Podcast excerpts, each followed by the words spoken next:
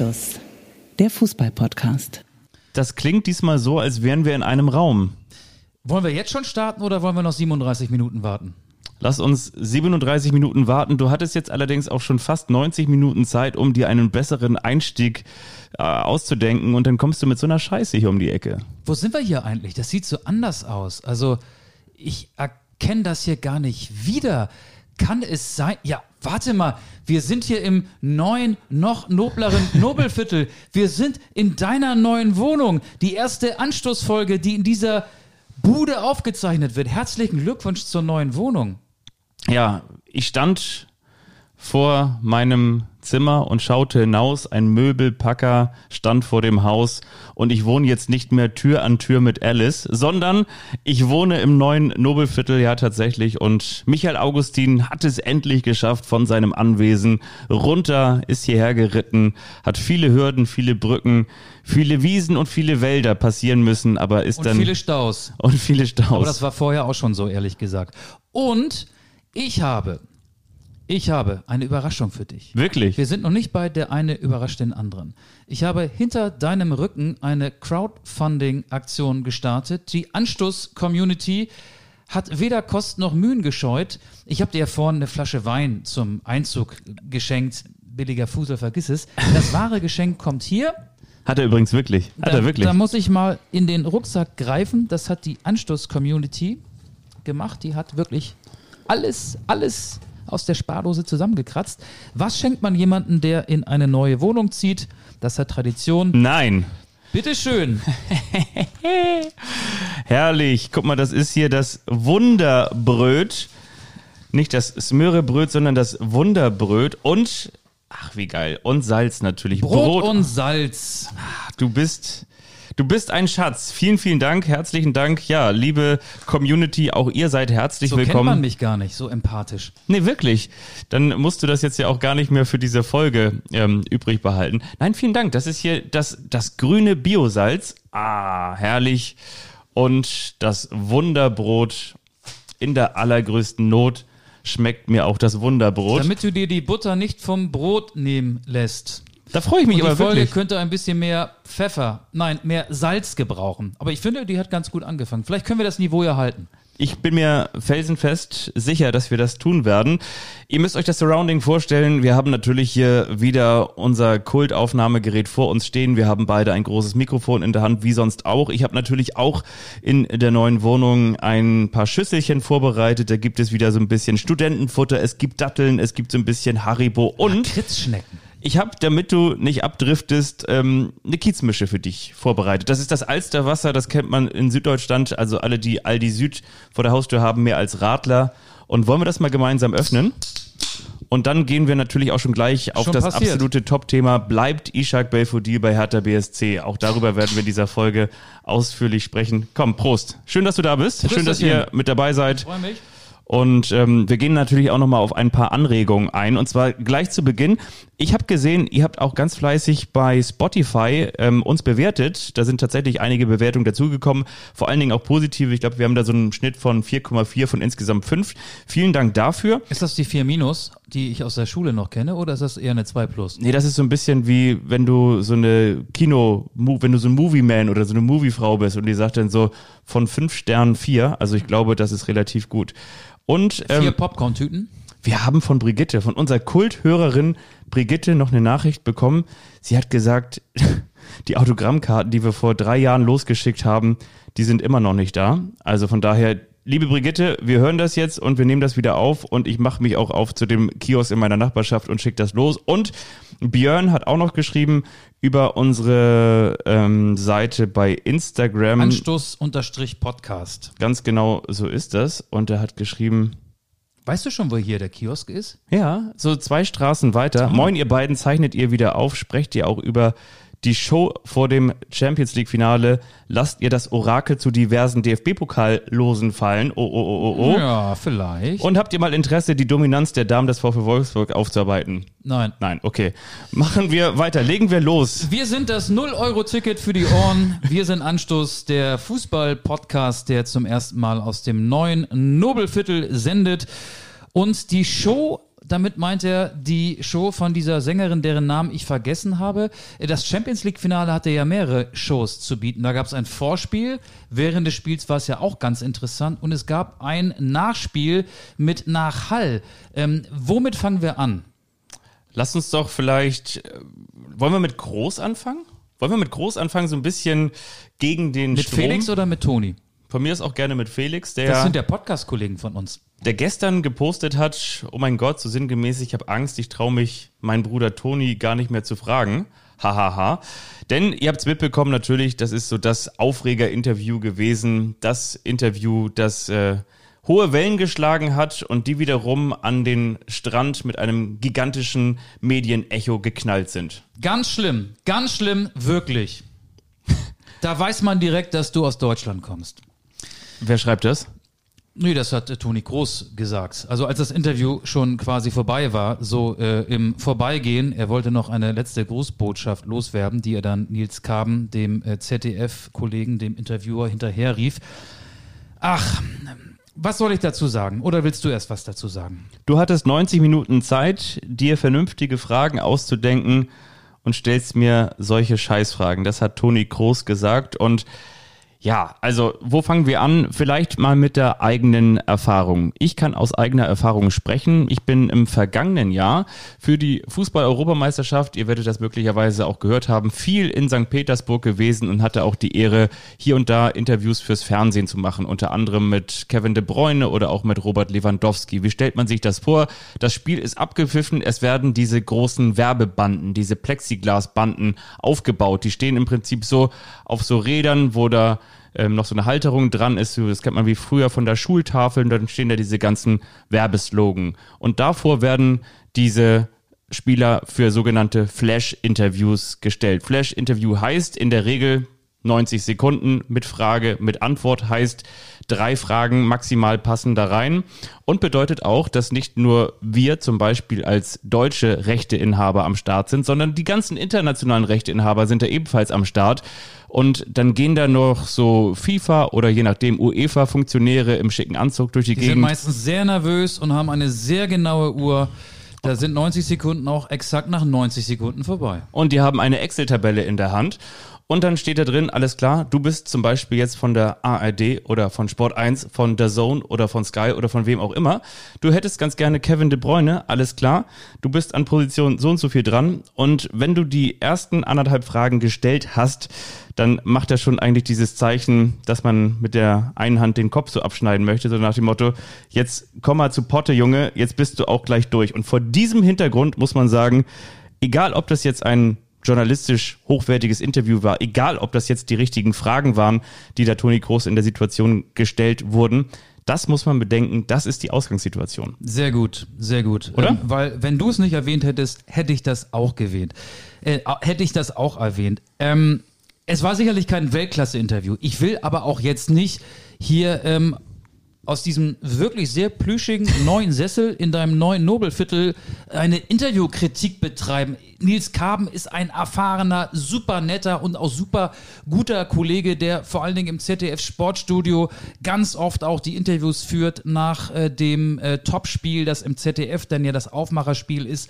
Da wird dann ja auch eine Studioposition eingerichtet. Da steht er dann mit dem Matchwinner, mit dem Trainer oder dem Manager einer Mannschaft und wir müssen über seine Qualitäten überhaupt nicht diskutieren. Er ist ein hervorragender, sehr, sehr netter Kollege, der übrigens wie Toni Kroos auch aus Mecklenburg-Vorpommern kommt, aber Ja, äh, das tut nichts zur Sache. Vielleicht hätte man denken können, okay, wenn Kroos schon so von seinen drei Kindern spricht, äh, die so, die jetzt alle zum ersten Mal im Stadion in diesem wichtigen Finale waren, da hat er ihm ja vielleicht auch so ein bisschen den roten Teppich ausgerollt, um da nochmal nachzupieksen. Aber dann sind wir wieder bei diesen 90 Sekunden. Dann sind wir wieder bei den drei, maximal vier Fragen, die man als Interviewer unterbringen kann. Und sicherlich hatte er auch schon andere Fragen im Kopf. Und die Fragen waren alle berechtigt. Das war ein sehr, sehr knapper Sieg für Real Madrid und sehr glücklich gegen den FC Liverpool. Und Toni Kroos hat sich ja beschwert, dass er ähm, typisch deutsch negative Fragen nach einem so wichtigen Sieg gestellt bekommen hat. Aber ja, Moment mal. Ähm, das ZDF und auch kein anderer Fernsehsender, kein Radiosender, keine Zeitung ist ähm, die PR-Abteilung eines Fußballvereins. Also das ist ja die Aufgabe eines Journalisten, einer Journalistin, kritische Fragen zu stellen.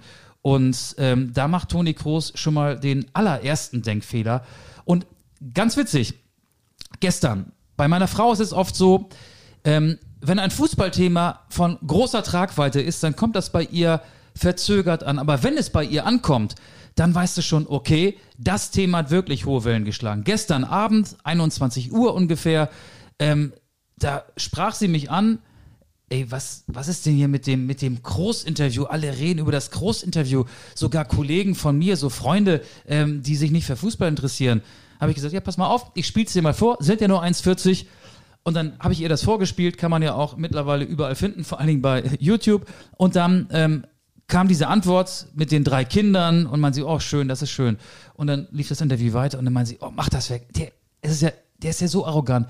Oh, ist der arrogant. Ich kann mir das gar nicht angucken. Mann, ist der arrogant. Und zwar Toni Kroos. Also, das ist die Sichtweise einer Person, die mit, die das Spiel nicht gesehen hat und die vom Fußballbusiness weit entfernt ist. Und Kann man sagen, die hat mit Fußball nichts zu tun. Die hat mit Fußball, Fußball nichts zu tun. Ähm, ja, und so kann man es auch sehen. Es gibt natürlich die Hater im Internet, die sagen, haha, da hat das dem ZDF-Mann mal gezeigt. Was für eine doofe Frage. Wer braucht überhaupt diese Interviews nach Fußballspielen? Aber es gibt eben auch meine Frau. Und es gibt eben auch Leute, die sich viel mehr auf die Seite von Nils Kaben schlagen. Und ich möchte sagen, zu dieser Fraktion gehöre ich eher. Ja, ich meine, in dieser Situation sind natürlich auch zwei Welten aufeinander geprallt. Ich glaube, Toni Kroos mit all seiner Erfahrung mittlerweile 32 Jahre alt, hat zum fünften Mal die Champions League jetzt gewonnen. Der weiß natürlich auch inzwischen, wie das funktioniert. Der weiß natürlich auch um seine Medienwirksamkeit. Du hast es angesprochen. Der hat ja mittlerweile einfach mal Luppen mit seinem Bruder Felix Groß auch einen Podcast. Der tritt regelmäßig bei Klaas Häufer Umlauf auf äh, in, äh, in Berlin. Wie heißt es? Late Night Berlin heißt es, ne? Mhm. Late Night Berlin, genau. Und also das heißt, der, der weiß genau, wie das Business funktioniert. Und ich glaube, dass der in diesem Fall seine Geschichte erzählen wollte. um Aber ganz kurz, wenn er weiß, wie das Business funktioniert, er kriegt ja auch viel Geld. Er ist part of the business und die Absolut. Medien sind auch part Ja, of the ja. business. Dann wird er doch wissen müssen, Ja. dass so unangenehm oder vielleicht auch ähm, ja für ihn dann in dieser Situation unangenehm oder unverständlich die Fragen auch sind, die er gestellt bekommt, das gehört zu seinem Job dazu.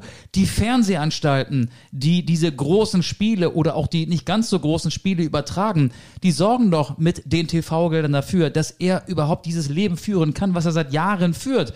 Und da muss man doch Profi sein und äh, da auch einfach ein bisschen freundlicher reagieren. Sehe ich genauso. Ich finde auch, das ist eigentlich letztendlich nur dieser kleine Eisberg, der so ein ganz bisschen aus dem Wasser rausschaut, aber noch tief, tief, tief und viel weiter runter geht. Und zwar warum?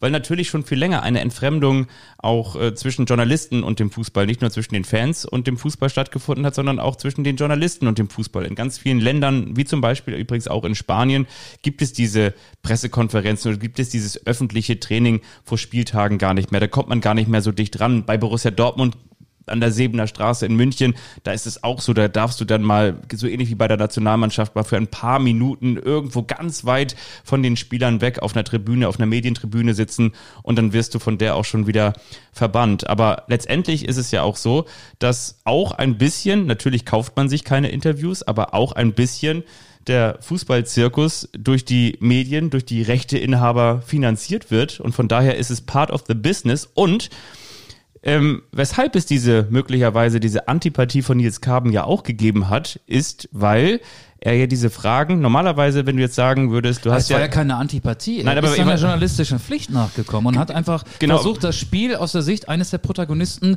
zu analysieren. Hast du Oder absolut mit recht. einem der Protagonisten zu analysieren. Was ich nur damit sagen wollte, ist, ähm, hätte er jetzt, hätte, hätte, aber hätte er jetzt vielleicht mal acht Minuten Zeit gehabt für dieses Interview, hätte er natürlich auch noch diese Empathie haben können und sagen können, Ja. ach ja, was ist denn mit deinen, oder nicht mit deinen, aber was ist denn mit ihren Kindern, was ist denn da, ach ja, und jetzt ist es so, ah, okay, alles klar. Aber Nils Kaben muss, und das wissen vielleicht auch die wenigsten, ja auch noch die Fragen dahingehend auch zum Spiel stellen, weil mit diesen Antworten häufig dann ja auch noch die ganzen Nachberichte gebaut werden. Das heißt, das, was man in der Zusammenfassung möglicherweise am nächsten Tag sieht, das ist dann ja nicht mehr das, was du genau nach dem nach dem Spiel, also mit den frischen Eindrücken sehen willst, sondern du machst dann am nächsten Tag eine Nacherzählung, eine Spielanalyse und da passt dann natürlich dann auch viel mehr der Ton von Toni Kroos rein, der sich dann möglicherweise nicht auf seine Kinder, sondern nämlich auf den eigentlichen Matchwinner, und das ist der Torhüter von Real Madrid, bezieht. Ja, er hätte natürlich auch fragen können, ähm, Tibor Courtois, ist er der Erste, der Red Bull aus dem Pokal trinken darf? Äh, nein, aber ähm, ich, ich finde, die Fragen hatten alle Ja. ihre Daseinsberechtigung. Und es gibt ja auch Sender, die machen dann so eine Art Jubeljournalismus Ja. und die posten dann im Internet, stark Jungs, wir sind stolz auf euch. Da fehlt mir dann aber die journalistische Distanz. Und Toni Kroos fing ja an und hat ähm, darüber gesprochen, wie toll es gewesen sei, dass alle seine drei Kinder, die sind drei, fünf und acht Jahre alt, dieses Champions League Finale live im Stadion gesehen haben, die ihn, er ist ja mittlerweile auch schon 32 Jahre alt, nochmal in einem so wichtigen Spiel live begutachten konnten. Aber er kann von Glück reden, dass sie im Stadion waren und eben nicht äh, Fernsehzuschauer gewesen sind. Denn dann hätten sie ihren Papa äh, sehr, sehr ähm, unflätig erlebt. Denn das, was er da gesagt hat, sagt man ja normalerweise nicht in Anwesenheit seiner Kinder. Ja. Und mich hat es auch ein bisschen verwundert, weil ich glaube, wir haben da auch schon mal drüber gesprochen. Ein gemeinsamer Kollege von uns, auch ein gemeinsamer Freund, der hat Toni Groß mal vor seiner Dokumentation, bevor die veröffentlicht wurde, bei ihm zu Hause in Vor diesem ähm, Amazon Ja. Prime-Film, ne? Ja, genau. hat er ihn mal in der Gated Community in Madrid besucht und da ist er eigentlich auch so sehr familienumgänglich, sehr freundlich mit allen Menschen umgegangen. Also nicht nur mit seinen eigenen Kindern, sondern eher hat er den, den großen Familienvater rausgehängt. Okay, das hat er jetzt in diesem Fall auch, aber ich finde, er hat sich doch sehr, sehr, sehr aufgespielt und vor allen Dingen, wie gesagt, noch einmal, ich, ich finde, es gibt auch manchmal Gründe, aus Fußballersicht ein Interview abzubrechen, aber ich fand, da waren wir jetzt wirklich ganz weit von entfernt. Absolut. Oder? Und ich glaube, er hat auch ein Problem mit seiner Wahrnehmung in Deutschland. Er Ja. ist nach der WM 2014 von München nach Madrid gewechselt.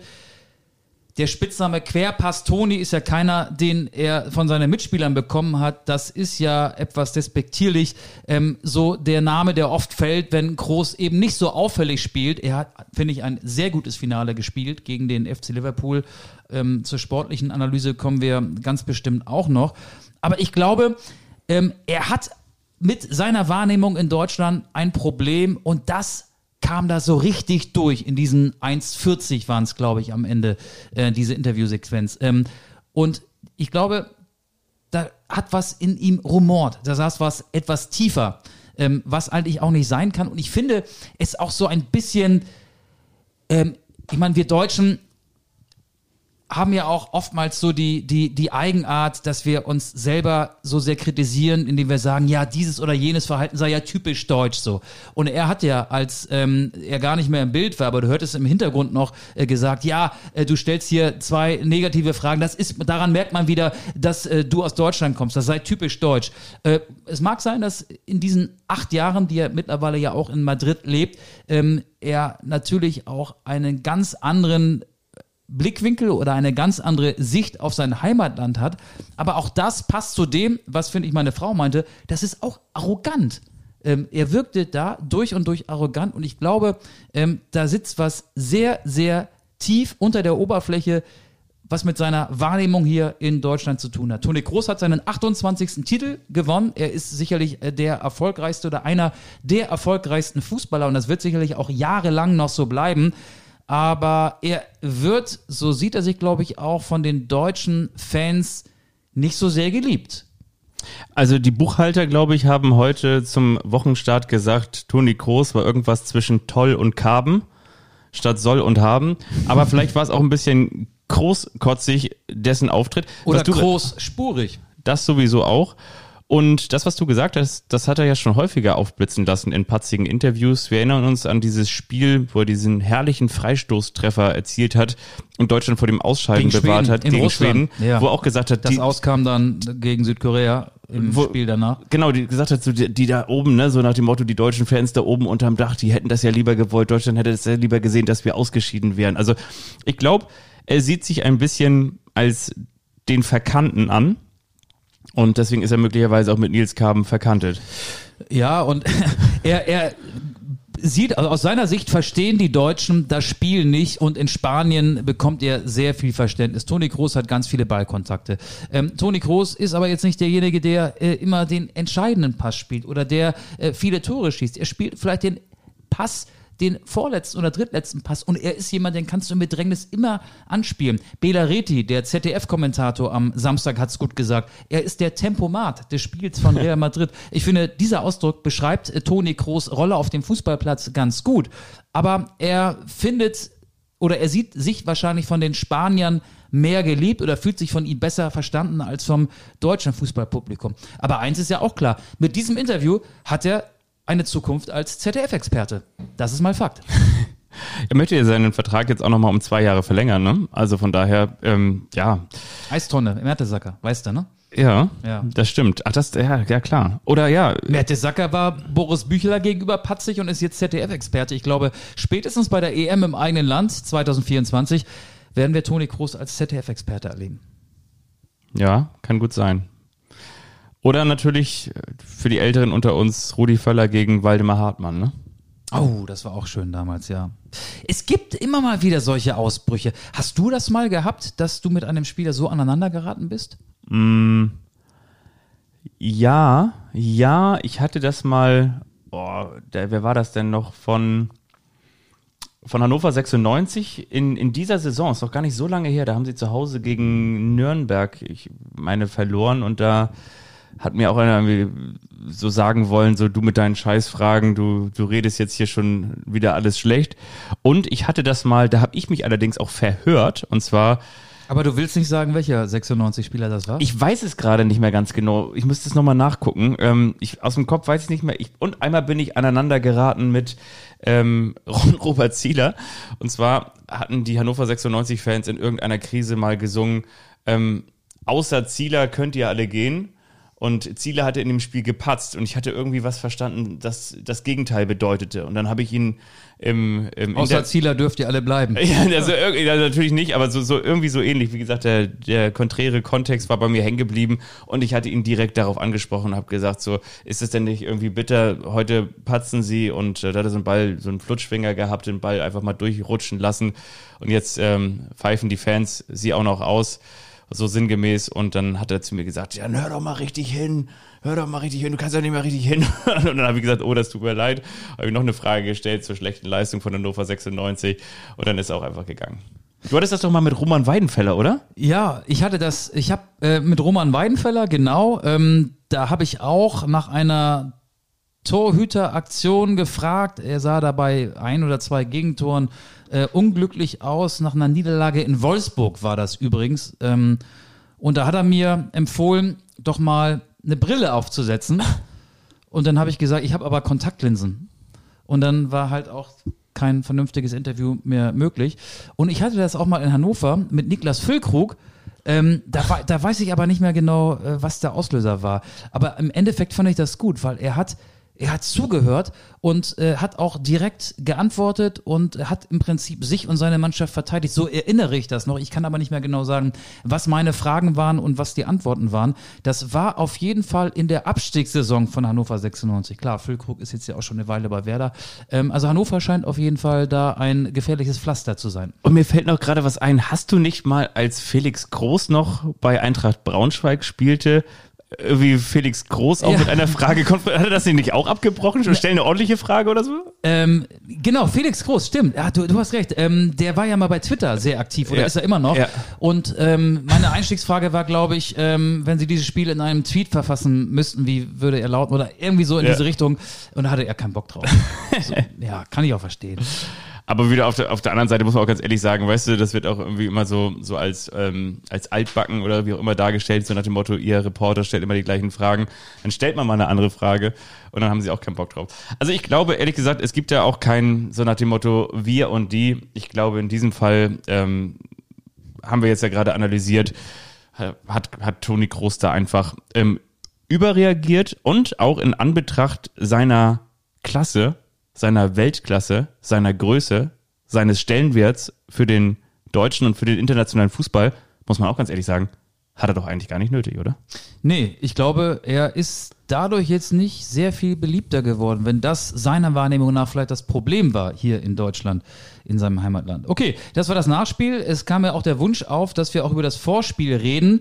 Ähm, meinte er jetzt über die Vorkommnisse beim Einlass? Da kann ich auch nur das wiedergeben, ähm, was man jetzt so gelesen und gehört hat. Also, dass französische Polizisten gegen Fans und auch gegen Familien mit Kindern mit, mit Tränengas und Pfefferspray vorgeht, geht natürlich gar nicht. Selbst die britische Regierung hat sich ja inzwischen eingeschaltet und hat die ähm, Forderung des FC Liverpool unterstützt, das Ganze mal äh, näher zu untersuchen. Und auch ähm, die Merseyside-Polizei, also Beamte, die aus Liverpool mit nach Paris zum Finale gekommen sind, haben gesagt, die Fans hätten sich da vorbildlich verhalten. Ähm, offenbar war die UEFA mit dem Stade de France, in dem ja auch nicht zum ersten Mal ein so wichtiges Fußballspiel stattgefunden hat, ein bisschen überfordert, was ähm, eine ja, reibungslose, einen reibungslosen Einlass an den Drehkreuzen betrifft. Ähm, aber er meint vielleicht auch die Eröffnungsshow, die total überflüssig war, wenn du mich fragst. Ja, bei so viel Verspätung dachte ich, dass möglicherweise jetzt Jan Delay da vorher gespielt hätte. Aber der Delay kam halt durch etwas anderes zustande, hast du gerade erörtert. Oder ich hatte auch Überschriften aus Frankreich gelesen, die statt Start de France Start de Farce geschrieben hatten. Ja, ähm, übrigens auch ganz interessant zu sehen, René Adler, der, der war auch mal bei uns zu Gast hier in diesem Podcast, der war ja auch mit, mit seiner Frau und ich glaube ein paar ehemaligen Kollegen, Nigel de Jong, de Jong und also was habe ich da gesehen bei Instagram, der war ja auch da unterwegs und hat auch geschrieben, dass das die absolute Frechheit war. Also diese, diese Menschen, die, die da schon fast ähm, in, in quetschähnlichen Zuständen da rund um das Stadion, das ja wiederum auch hatten wir schon im Vorgespräch drüber gesprochen, du bist noch nicht da gewesen, aber das sehr, sehr weitläufig ist. Ich bin bei der EM 2016 mal da gewesen. Das ist eigentlich ein riesengroßes Stadion, das nicht nur riesengroß ist mit seinem Fassungsvermögen, sondern das auch eben drumherum einen riesengroßen Vorplatz hat oder ein riesengroßes Radiusareal ringsherum um ähm, das Stadion hat. Also von daher ähm, ist es tatsächlich A aufzuarbeiten und mir nicht klar, was da schiefgelaufen ist. Gut, wir alle wissen, dass vor sieben Jahren in diesem Stadion auch ein Terroranschlag passierte. Vor diesem Hintergrund kann ich immer ähm, sehr intensive Kontrollen verstehen, aber äh, dahingehend habe ich jetzt äh, nichts gehört. Ähm, es ist schwierig, es nachzuvollziehen, Warum es dann ähm, dazu kam, dass es so lange gedauert hat, äh, die UEFA behauptet ja, ähm, viele tausende Fans des FC Liverpool hätten sich versucht, mit gefälschten Tickets ähm, Zutritt zum Stadion zu gewähren und ähm, Im ZDF war es ja auch so, ich finde, ähm, das kann man auch nochmal thematisieren. Ähm, da lagen die Kollegen, als klar war, dass das Spiel verzögert beginnt, nicht ganz richtig. Christoph Kramer, der ZDF-Experte, hat noch so scherzhaft gesagt, ja, äh, da hatten die englischen Fans vielleicht ähm, schon ein bisschen äh, viel getrunken oder so. Ich weiß nicht mehr genau, ob das seine Aussage war, aber es ging in diese Richtung. Aber in der Halbzeit, nachdem dann auch ähm, genauere Informationen vorlagen und auch die Bilder und auch ein ZDF-Kameramann auch äh, Bilder von Fans zeigen, zeigte, die da an den Zaun gequetscht waren und diese chaotische äh, Szenerie ähm, beschrieben haben. Danach hat äh, das ZDF, also während der Halbzeitpause, dann auch alles äh, richtig gestellt. Ähm, das kann ich noch erwähnen. Und ansonsten müssen wir auch über das Spiel sprechen, finde ich, weil es war ja äh, schon ein äh, sehr besonderes Finale, in dem jetzt nicht vielleicht die bessere Mannschaft gewonnen hat. Wie hat unsere Social Media Redaktion so schön getwittert? Quattrois, Never Plus, nichts geht mehr. Also neun Paraden. Ja. Neun Paraden. Und was für welche? Weltklasse. Ja. Und das bei diesem unfassbar hohen Anlaufen, bei diesem unfassbar starken, ausgeprägten Gegenpressing, das Liverpool gespielt hat, wo man vor allen Dingen in den ersten 20, 25, in den ersten 30 Minuten eigentlich dachte, wann fällt das Tor, wann kommt Real Madrid endlich aus diesem Schwitzkasten raus? Und dann gab es eine Situation, die ich bis heute nicht so hundertprozentig begriffen habe. Das war das Tor, das dann keins war von Benzema. Ja. Aber ja, Courtois, das war wirklich, das war unfassbar, oder? Ja, aber ich finde, es war nicht der einzige Grund. Also ähm, er hat natürlich mega Chancen von Salah vor allen Dingen vereitelt, aber ähm, Auch Manet hatte diesen Pfostenschuss, der Ball landete am Pfosten, nachdem Courtois ihn noch an den Pfosten gelenkt hatte. Ähm, Madrid hatte auch ein bisschen mehr zu bieten. Also ich find, fand sie immer gefährlich. Vor allen Dingen, da sind wir jetzt wieder bei Toni Kroos und zwar bei seinen fußballerischen Fähigkeiten. Seine Pässe in die Schnittstelle, die kam genau. Und auch äh, Modric hatte einmal so einen Pass, da wäre, da wollte er Vinicius Junior auf die Reise schicken und im letzten Moment hat Trent Alexander Arnold das Bein noch gehoben, sonst hätte es eine 1 äh, gegen 1 Situation gegeben und möglicherweise schon früher das Führungstor für Real Madrid gegeben. Ich fand ähm, Madrid auch körperlich sehr, sehr gut. Die Mannschaft hat Mentalität gezeigt. Cavachal fand ich stark auf der Außenverteidigerposition, hat äh, Trent Alexander-Arnolds offensive Fähigkeiten ganz gut eingedämmt. Ich fand äh, Militao in der Abwehr teilweise auch grandios, was sein Timing angeht in den Zweikämpfen, wie er im letzten Moment immer wieder ein Bein dazwischen bekommen hat. Natürlich hätte Liverpool gemessen gemessen an den Chancen dieses Spiel gewinnen können. Aber wenn man die Champions League-Saison als Ganzes betrachtet, dann fällt auf, dass Real, Paris, Chelsea und Manchester City, also drei potenzielle Finalkandidaten oder sogar Champions League-Siegerkandidaten aus dem Weg geräumt hat. Und in Summe war das verdient.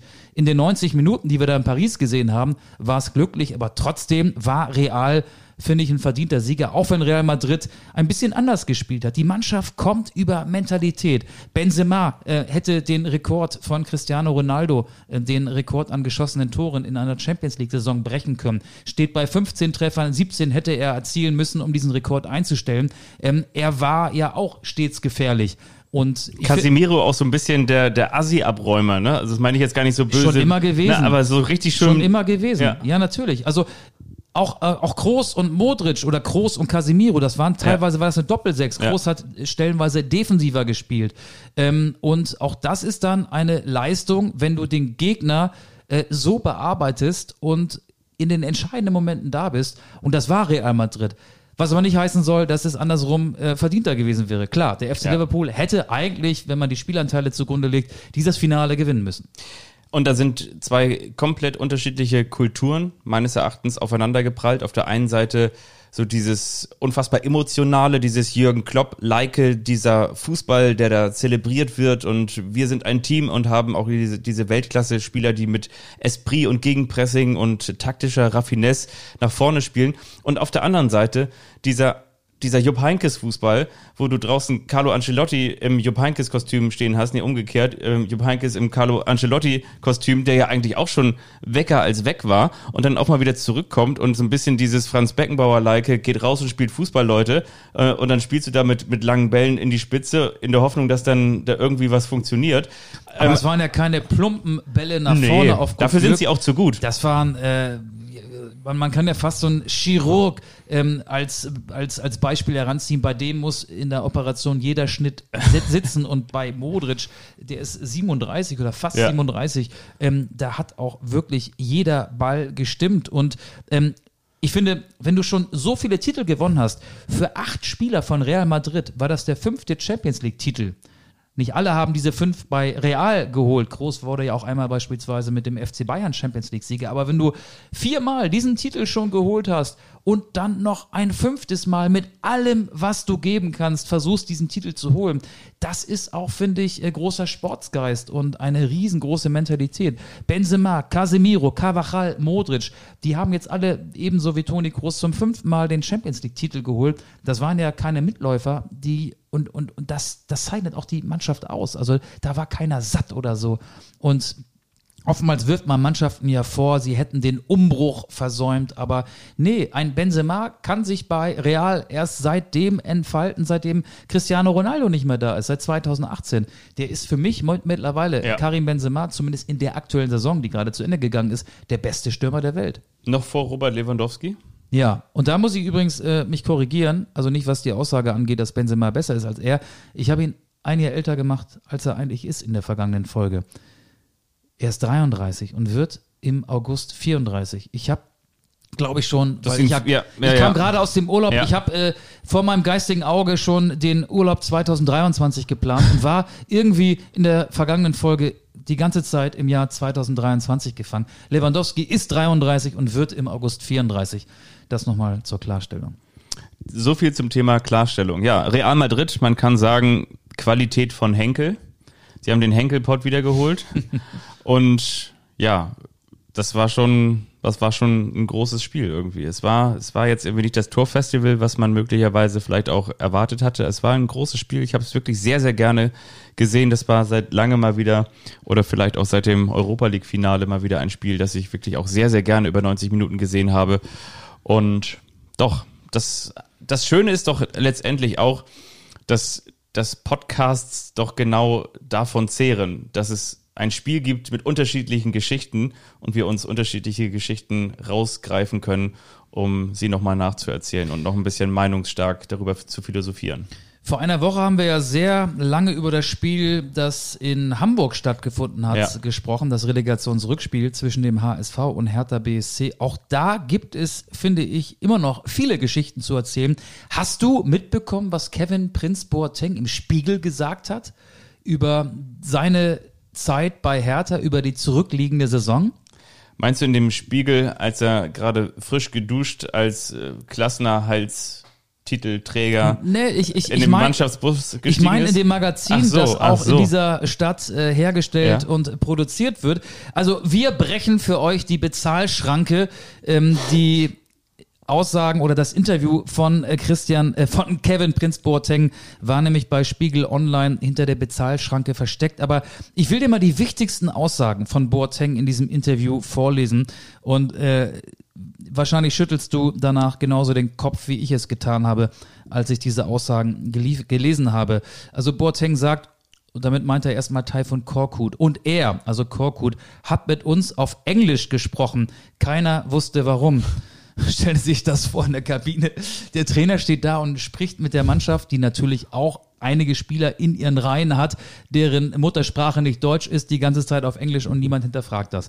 Ähm, und dann sagt Boateng im selben Interview auch, nachdem Korkut weg war, ist Fredi, also Fredi Bobic, an mir vorbeigelaufen und hat lediglich gesagt, schade mit Korkut, schau einfach auf dein Handy.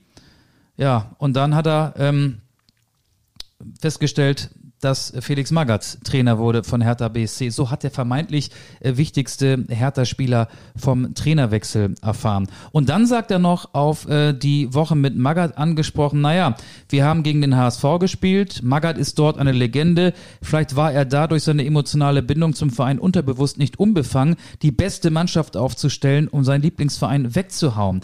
Ich habe die Ansprache vor dem Spiel gehalten, Magath war gar nicht da. Der Co-Trainer hat neben mir gesessen, mir den Laserpointer in die Hand gedrückt und gesagt, rede du mit der Mannschaft.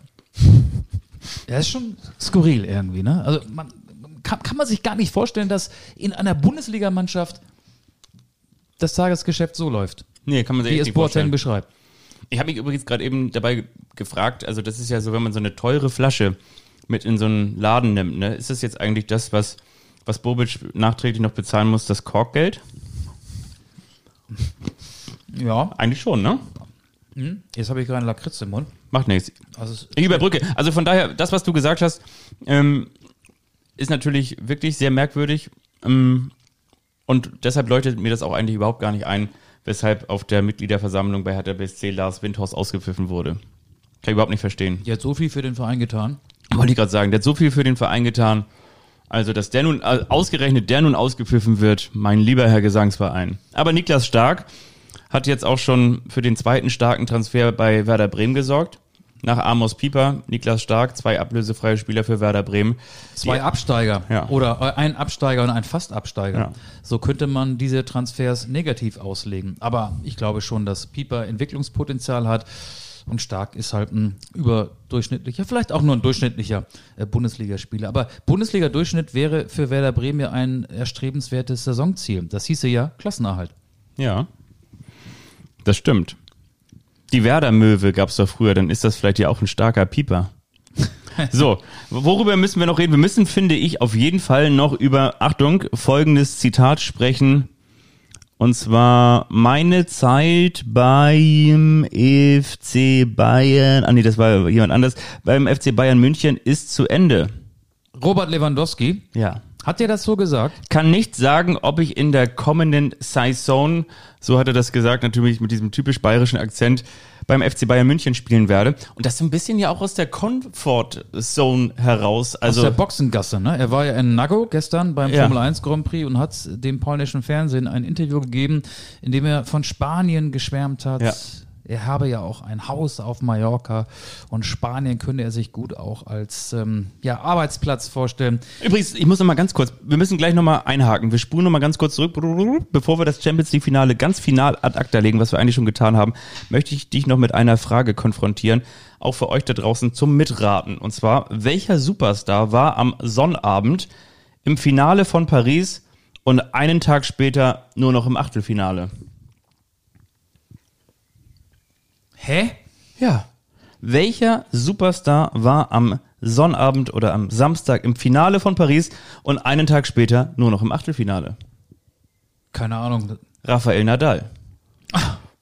Ja, ja, ja. Und was ich mich gefragt habe, bei so vielen Spaniern, die ja im Stadion waren, war Rafael die Nadal im Heuhaufen? Okay, wollen wir weitermachen mit Robert Die Lewandowski? Nadal im Heuhaufen. Ja.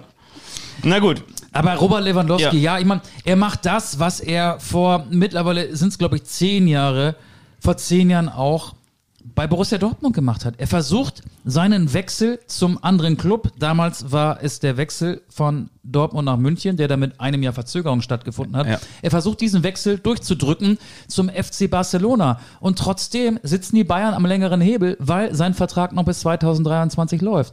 Die Problematik ist so ein bisschen, wenn er dann erst in einem Jahr wechselt, dann muss sich wahrscheinlich auch Hassan Salihamidzic, der ja auch gegen viele interne Widerstände anarbeiten muss, den Vorwurf gefallen lassen, den nächsten verdienten Spieler ablösefrei ziehen zu lassen. Nach Alaba, nach äh, Boateng, ähm, Martinez, okay, den kann man jetzt nicht in einem Atemzug mit Alaba und Boateng äh, nennen, aber äh, der Wechsel von Alaba zu Real Madrid tat den Bayern auch richtig weh und für den gab es ja auch keinen Cent, nicht mal 50 Cent. Ähm, und ja, aber ich bleibe bei meiner Meinung, wenn du einen Umbruch einleiten willst, dann musst du diesen Umbruch in Anwesenheit von Lewandowski einleiten, weil dieser Spieler dir immer noch 40 bis 50 Tore pro Saison garantiert.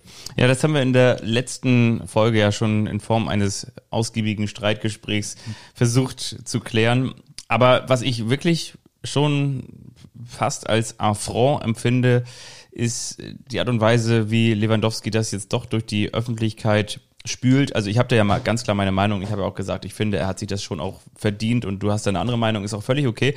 Aber ich finde es schon jetzt auch, äh, das ist für mich Next Level. Ne? Also dass er da im Umfeld der polnischen Nationalmannschaft sich da aufs Podium setzt und sagt so, meine, meine Zeit beim FC Bayern München geht zu Ende. Wir, wir, wir leiten hier eine neue Ära ein und ich kann nicht sagen, ob ich noch eine Saison beim FC Bayern München spiele. Das ist ja auch ganz klar jetzt der nächste Schritt in Richtung Eskalation. Ja, und das ist ein Ist er lustlos Spiel, Lever? Spiel, das er gemeinsam mit seinen Beratern spielt. Ich glaube nicht, dass er lustlos Lever ist. Im Dortmund war er es danach ja auch nicht. Und ich glaube, und das behaupte ich einfach mal mit voller Überzeugung, wenn er in München bleiben muss und die Saison dann wieder im August losgeht und er dann irgendwann äh, wieder zwei oder drei Tore in einem Spiel schießt, vielleicht reicht auch ein Treffer, das entscheidende Tor im Saisoneröffnungsspiel äh, gegen H den HS, ah nee, gegen Hertha BSC, ähm, dann werden ihn die Bayern-Fans wieder feiern. So etwas ist ja auch schnell vergessen. Und das ist Part of the Business, aber kein Part, den ich gut finde. Aber in Lewandowskis Kosmos wahrscheinlich ein Stilmittel, dessen man sich bewusst bedient. Und zwar erneut bedient.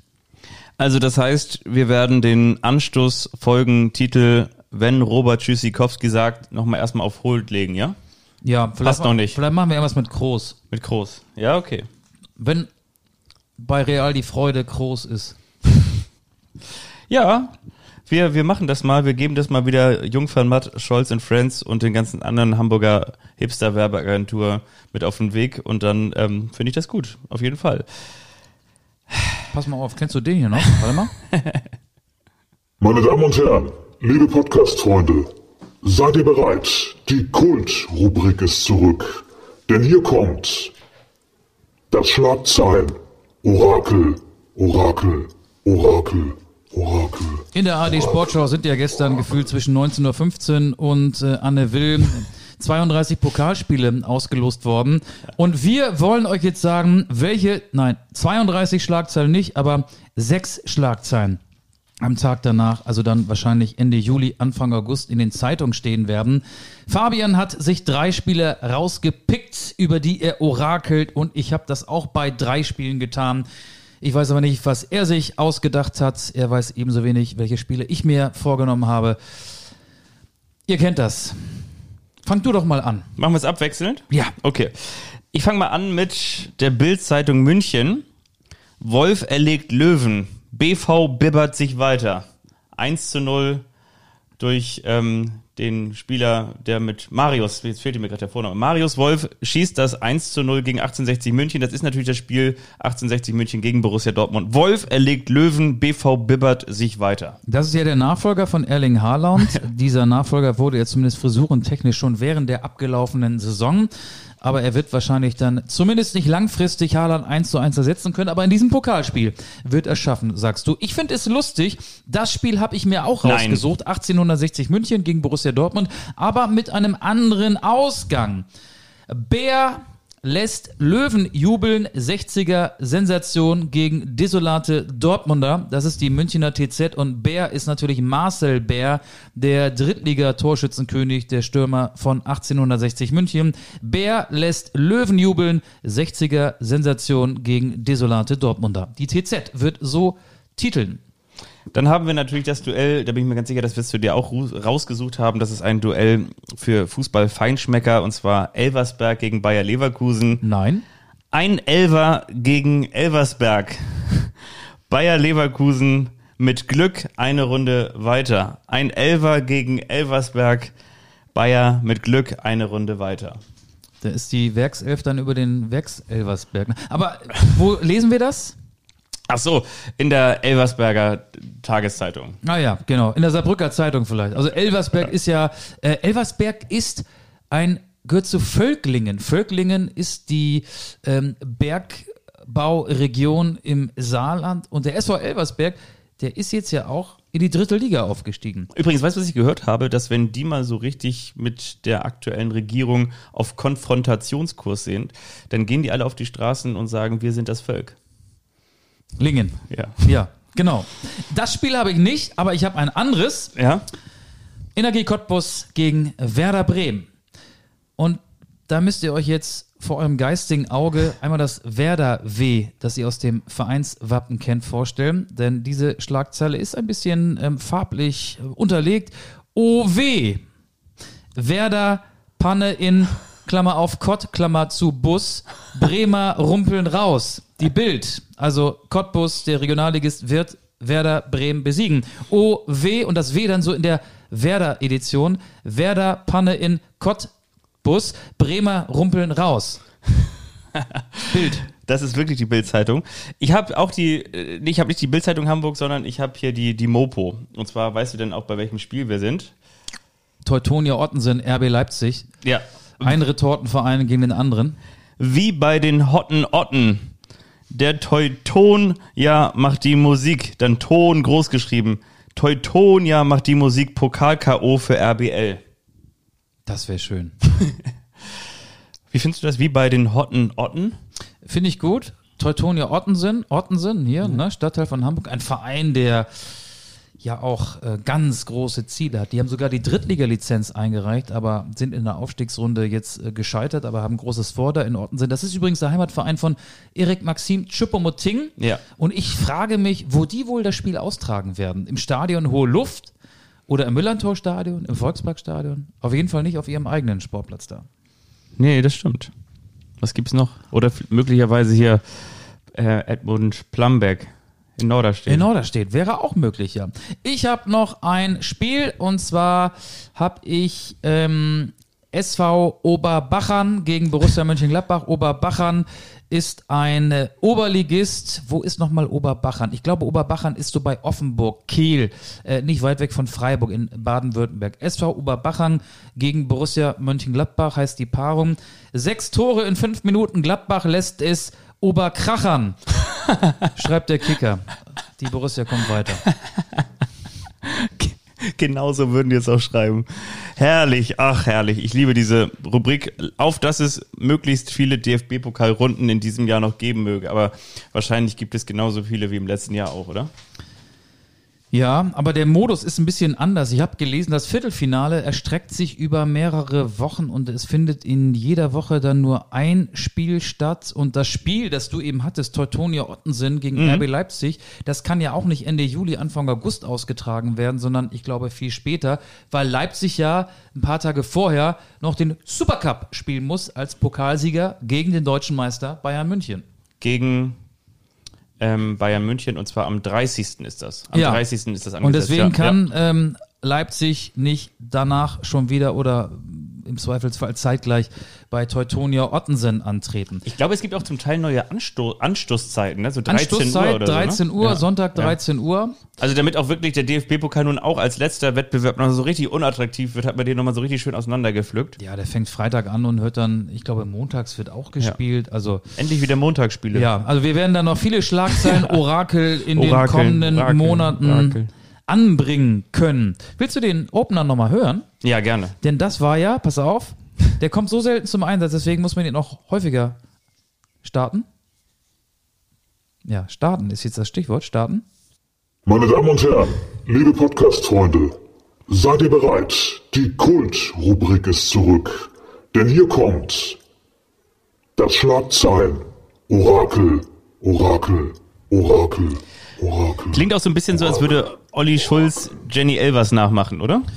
Ja, ich habe das ja gemacht. Ich ne? weiß. Das ist eine High-End-Produktion. das hört man Eigentlich hätte es heißen müssen, das war das Schlagzeilen-Orakel, Orakel, Orakel, Orakel, Aber an dieser Version arbeiten wir noch. Wir können uns ja nicht um alles kümmern.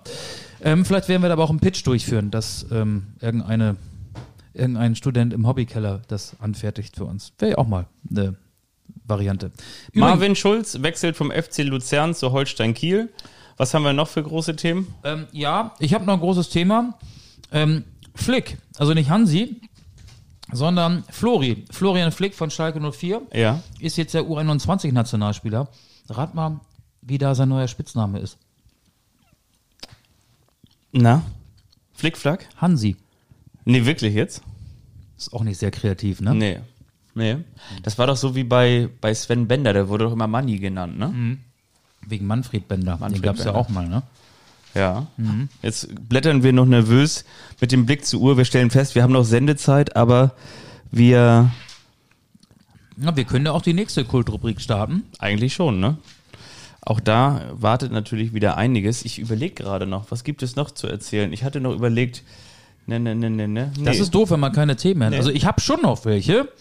Ich habe schon noch welche. Also ich habe noch die Kultrubrik, meinen Beitrag für die ähm, Kultrubrik, die eigentliche Kultrubrik. Das Schlagzeilen-Orakel war ja nur so ein Lückenfüller, der es ab und zu alle paar Wochen, alle paar Monate mal in diesem Podcast schafft. Genau. Wir sprechen in der kommenden Folge, damit ihr schön abschalten könnt, über die Nations League ausführlich. Nein, machen wir natürlich nicht. Ähm, Ja, müssen wir ja wahrscheinlich, ne? Weil dann ist ja auch nicht viel mehr. Die Nations League geht ja los jetzt am Wochenende. Deutschland spielt zweimal gegen Italien, Ja. einmal gegen Ungarn und einmal gegen England. Und das ist ja ähm, natürlich ein total blöder Zeitpunkt. Ich glaube, viele wissen es auch gar nicht. Die denken, okay, jetzt war Champions League-Finale, ähm, jetzt ist Sommerpause. Aber die müssen nicht nochmal hochfahren, haben ja auf Marbella erst mit ihren Familien ähm, und mit ihren äh, Mitspielern geurlaubt und nebenbei ein bisschen äh, aktiv regeneriert. Ähm, aber das ist ja so wenige Monate, es sind, lass mich mal überlegen, dann fünf Monate vor WM-Start auch schon ja. Ein Härtetest. Was ich übrigens wirklich sagen wollte, ich weiß nicht, ob ihr da draußen, also wenn ihr so Stadiongänger seid, vor allen Dingen jetzt nach langer Abstinenz, wir durften ja immer nochmal wieder ins Stadion, aber viele durften ja eben nicht und haben sehnsüchtig das erwartet und ich weiß nicht, ob das dir auch so geht, Auge, dass man manchmal so denkt, so, oh, so letzter, vorletzter Spieltag, jetzt ist es eigentlich gerade so richtig schön und jetzt ist die Saison eigentlich schon wieder zu Ende, man kann so im, im T-Shirt oder in so einem Ja. ganz leichten Pullover ins Stadion Genau. gehen und es ist so eine herrliche Atmosphäre draußen, es riecht so nach nach, nach Grill und nach, nach Bier natürlich so um einen herum und das Nach ist so Bier, eine, Dusche und Platzsturm riecht es genau so eine, so eine frühlingshafte Atmosphäre. Und das werden wir in diesem Jahr länger haben, weil wir, also was heißt wir, weil die zweite Fußball-Bundesliga ab dem 15. und dann, ich meine, zwei Wochen später dann auf die erste Liga wieder losgeht. Und das heißt, dieser, dieser Sommerfußball, äh, der natürlich eigentlich für etwas anderes steht, den, den gibt es länger, zumindest in der zweiten Liga. Und die gesamte Hinrunde in der zweiten Liga wird ja auch bis Beginn der Fußball-Weltmeisterschaft auch absolviert sein. Also der FC St. Pauli wird vor WM-Start wieder Herbstmeister sein? Ja. Könnte sein, ne? Die, Aber- wer die werden aber durch diesen Sommerfußball noch brauner sein, als sie ohnehin schon sind. Die braun-weißen. Ja. Ja, um die mache ich mir auch Sorgen, aber das führte zu weit. Ich freue mich übrigens schon, das werden wir auch nochmal, das tease ich hiermit an. Wenn das Kicker-Sonderheft rauskommt, dann werden wir natürlich auch nochmal über Warum haust du diese. auch nicht mal so auf den Tisch heute hier? Ja, weiß ich auch nicht. Ich bin, merkst du, dass ich in einer Du ganz anderen, nervös. In, in einer ganz anderen Euphorie bin ich hier am Start. Manchmal ist so ein Tapetenwechsel auch mal gut für so einen Podcast. Aber was ist mit dem Kicker-Sonderheft? Dann werden wir die Überschriften, die haben ja immer so, so coole Überschriften für den jeweiligen Verein und die müssen wir dann natürlich auch nochmal wieder hier zelebrieren, weil Die lesen wir vor. ich erinnere mich an ähm, sowas wie mit Eintracht Frankfurt, als die mal ganz viele Spiele abgeben mussten, der Adlerlass. Oder mit, ähm, als hier Markus Kölner beim ersten FC Nürnberg Trainer wurde. Michael Kölner. Michael Kölner, der Alles Kölner. war eine Überschrift und so weiter und so fort. Also, wie gesagt, die machen uns nicht nur Konkurrenz, da sind ganz viele hochdekorierte, ihm ging tolle ja Journalisten. Nürnberg dann auch in den Kölner Keller, ne? Genau. So, Wollen wir? Und jetzt kommt die Kultrubrik. Und jetzt kommt die Kultrubrik. Auf geht's.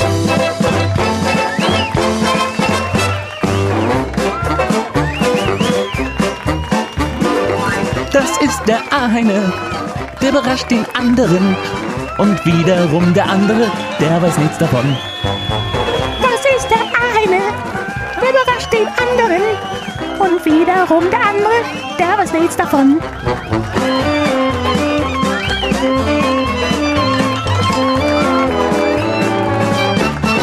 Der eine überrascht den anderen. Die klingt hier ganz anders, ne? Die klingt nach Vogelzwitschern. Ja, so ein bisschen. Man hört keine Krankenwagen mehr im Hintergrund. Habt ihr möglicherweise auch gehört. Man hört nicht mehr die, die Nachbarn von unter mir, die angestrengt. Man hört das, das Runzeln der Stirn, diese, diese Juristen, die wieder irgendwelche Paragraphen reiten. Aber das Plätschern von deinem Whirlpool, der ja auch parallel zu den Aufzeichnungen gerne im alten Nobelviertel lief, das vermisse ich so ein bisschen. Das stimmt. Und Wir der sind danach ja Golfplatz. auch immer noch ins Entmündungsbecken gegangen. Das Genau. ist ja nicht mehr möglich. Dieses Bild von 2004. Ailton mit der Meisterschale vor, Über seinem Gemächt, Ja. äh, vor seinem Gemächt. ja. Ja. So, ähm, du oder ich, wer fängt an? Du, ähm, das darfst du dir aussuchen. Du bist hier Gast, du hast mir was mitgebracht, du darfst dir heute alles aussuchen. Bei mir ist es nicht so wahnsinnig lang, dann fange ich an. Ja, okay. Ich ähm, bin nochmal thematisch beim Champions League-Finale. Real Madrid besiegte den FC Liverpool. Es gibt ja so einige Spieler bei Real Madrid, die haben auch schon eine gemeinsame Schnittmenge mit der Fußball-Bundesliga gehabt. Dani Carvajal, den ich sehr gut fand, den Außenverteidiger, hat mir sehr gut gefallen. Der hat mal in der Bundesliga gespielt. Weißt du, bei welchem Verein? Bei Bayer Leverkusen. Richtig, 2012, 13. Schätz mal, wie viele Spiele? Der war da gut. Also ich, 2001 Saison, ich tippe mal, also wahrscheinlich dann auch noch mit irgendeinem internationalen Wettbewerb. Ich tippe mal, der Nee, nur Bundesliga nur Bundesliga, Ja. ich tippe mal auf 30. ja, auch sehr nah dran, sehr dicht dran. 32 Spiele, ein Siehst Tor. okay. David Alaba, den kennen wir ja aus München, vom FC Bayern München. Aber er hat mal eine Saison, eine Halbserie, eine Rückrunde woanders gespielt, außerhalb Münchens. Weißt du noch wo? Bei Hoffenheim. Richtig. 2011, von Januar bis Juni. Wie viele Spiele? Was glaubst du? Von Januar bis Juni eine Halbserie. Also nur Bundesligaspiele? Oh, der wird wahrscheinlich fast durchgespielt haben. 15, sag ich. 17. Alle Spiele gemacht. Alle Spiele, Ja. alle Spiele, zwei Tore. Toni Kroos war nicht nur bei den Bayern, er hat auch in der Bundesliga für einen anderen Club gespielt. Für welchen? Jupp Heinkes hat ihn groß gemacht bei Bayer Leverkusen. Ja, weißt du noch ungefähr, in welchem Jahr das gewesen sein könnte? 2011, 12? Nee, von Januar 2009 bis Juni 2010. Es waren Ah. anderthalb Jahre, also das sind dann, könnten theoretisch mehr als 34 Spiele gewesen sein. Was glaubst du, wie viele Spiele hat Kroos für die Werkself gemacht? 40. 43. Sehr gut. 43 Spiele, 10 Tore. Und Carlo Ancelotti, der war ja bei so vielen Vereinen Trainer und auch in der Bundesliga. Den Verein weißt du wahrscheinlich. Beim FC Bayern. Weißt du noch wann? Ich finde, da kommt man so ein bisschen durcheinander. Vor allen Dingen, wenn sich äh, die 15, 16, 17, 18er Jahre alle so wie ein Jahr anfühlen. So gibt mir das hier. Das ist ja wie ein riesengroßer Ja. Brei. Ähm, wann war Carlo Ancelotti Trainer an der Sebener? Also, wir haben aktuell Nagelsmann, davor Flick, davor Kovac, davor Heinkes und davor Carlo Ancelotti. Und deswegen sage ich, das war 2015, 16. Nee, 2016 bis 2017 knapp. September. Also 2016, 17 und dann noch ein paar Spieltage der Saison 2017, 18. Das war Carlo Ancelottis Zeit beim FC Bayern. Danach ging es über Neapel und Everton zu Real Madrid. Und er hat ja jetzt auch schon zum vierten Mal den Champions League-Titel geholt. So oft wie kein anderer. Das war mein Quiz. Das fand ich sehr, das sehr hast schön. du gut gemacht. Danke. Ja, ich habe auch ein Ich kleines. dachte mir, wenn ich jetzt hier schon Gast bin in deiner Wohnung, dann komme ich mit zum einfachen Quiz. Ja, ist auch sehr, sehr nett. Und ich habe es ja, wie gesagt, auch gar nicht mal so gut gemacht, aber auch gar nicht mal so schlecht. Und deshalb habe ich ein kleines Toni Groß-Quiz vorbereitet. Wir haben schon vorhin über die große Dokumentation, die auf Amazon lief, über Toni Groß gesprochen. Die Frage natürlich aber jetzt, wie hieß die? Hieß sie Groß, eine Familie namens Beethoven? Hieß sie Groß, eine schrecklich nette Familie? Hieß sie Groß, eine Familie und Fußball muss man erstmal unter den Hut kriegen? Oder hieß sie Groß, eine Familie und Fußball? So. Wie? Groß, eine Familie und Fußball? Also sie hieß nicht Groß, eine Familie und Fußball muss man erstmal unter den Hut kriegen. Sie hieß nicht Groß, eine schrecklich nette Familie und sie ist auch nicht Groß, eine Familie namens Beethoven. Okay. Ich dachte, die hieße nur groß. Nee, Groß, eine Familie und Fußball. Sag ich doch. Das ist richtig. Die zweite Frage. Toni Kroos. Wie alt ist Toni Kroos? A. 32. 31, B. Hat im 32, Januar Geburtstag. C. 33 oder D. Nur so alt, wie man sich fühlt. D ist auch richtig, aber 32 ist richtiger. Das ist richtig. So, der Vater von Toni heißt Luca, Toni. Roland Groß. Der Bruder heißt Felix. Aber ich möchte wissen, wie heißt die Mutter? Sie heißt A. Kevin Großkreuz. B. Bianca Groß. C. Birgit Groß. Oder D. Hildegard Groß. Hildegard Knef. Nee, die heißt Bianca. Nein, sie heißt Birgit Groß. Welchen. Ich dachte, die heißt Mama. Ja, Mama Groß heißt sie auch, inoffiziell. Welchen dieser Preise hat Toni Groß nicht gewonnen? A. Nationalspieler des Jahres 2014. B. Die Fritz-Walter-Medaille in Gold 2008. Die hat er gewonnen. Ich tendiere jetzt schon zu A, aber sag mal die anderen. Ich, ja, Antworten. also du sagst, also genau welcher hat er nicht gewonnen? Genau. Nationalspieler 2014, die Fritz-Walter-Medaille 2008 in Gold. Das Duell um die Welt mit Klaas Häufer Umlauf oder das Nickelodeon Kids Choice 2021 als Lieblingsfußballer für Schweiz, Österreich und Deutschland. Es klingt alles so schräg, aber ich bleib bei A, weil 2014 war Bastian Schweinsteiger The Hero of Rio. Da kann nur Schweinsteiger diesen Titel gewonnen haben. Hero de Janeiro. Nee, aber tatsächlich ist er der Nationalspieler des Jahres 2014 geworden. Echt? Ja. Und nicht gewonnen hat er das Duell um die Welt mit Klaas Häufer Umlauf. Ich wäre nicht Fabian Wittke, wenn ich nicht noch. weißt, du, weißt du, was Klaas Häufer Umlauf mal gesagt hat in einem Podcast? Ähm, man muss selber über seine Witze lachen können, weil wenn man nicht selber über die Witze lacht, wer soll es denn sonst tun? Also jetzt äh, steuern wir auf den humoristischen Höhepunkt dieser Podcast-Folge zu, wenn ich das richtig interpretiere. Ja. Mama Birgit Groß hieß, bevor sie Roland Groß geheiratet hat, Birgit Kemmer. Und sie war zwischen 1981 und 1988. A. Ah, das weiß ich. Mit Toni Kroos schwanger. B. Mit Felix Kroos schwanger. Nein, C. Mit beiden schwanger. nein. Oder D. Zehnmal DDR-Meisterin im Badminton. Genau das. Das ist richtig. Das habe ich im Podcast von denen mal gehört. Die haben halt auch oft Badminton gespielt als Kinder, weil die Mama das gemacht hat. Jetzt kommt die letzte Frage.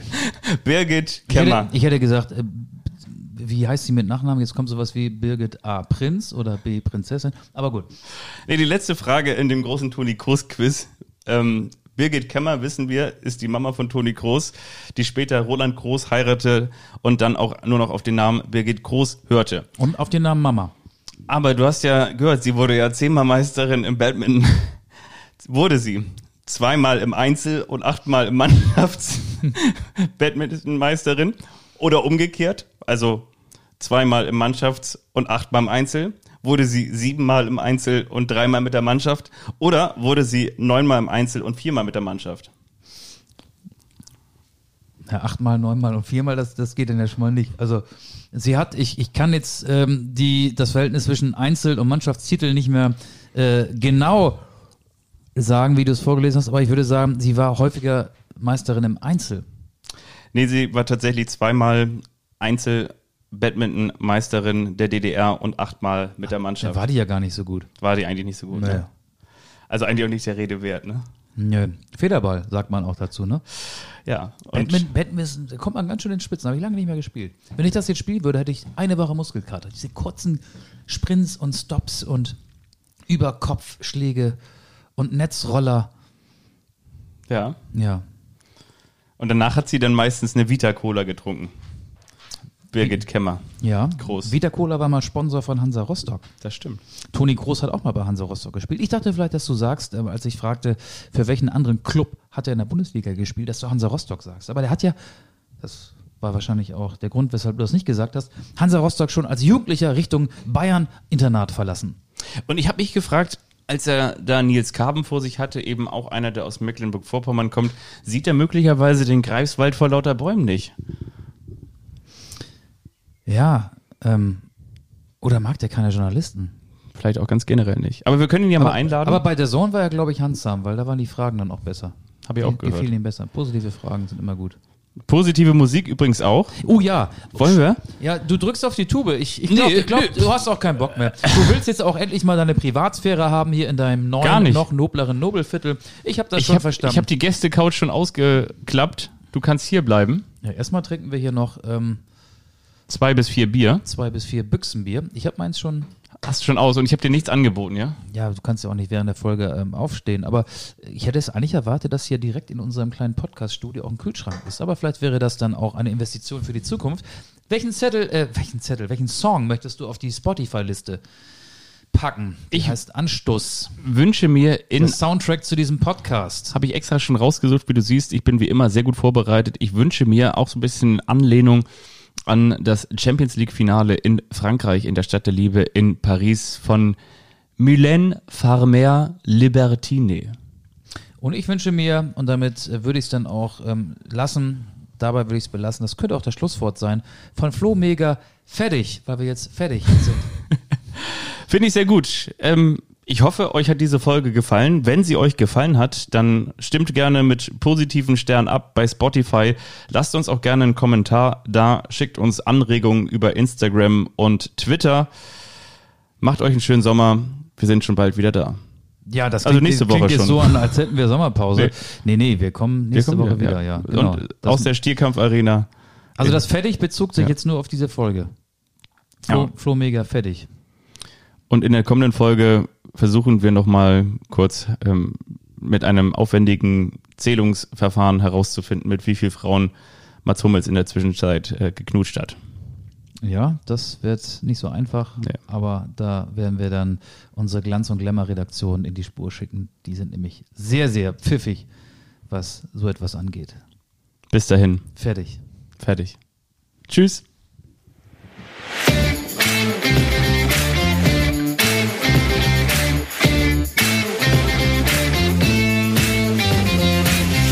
Anstoß, der Fußball-Podcast.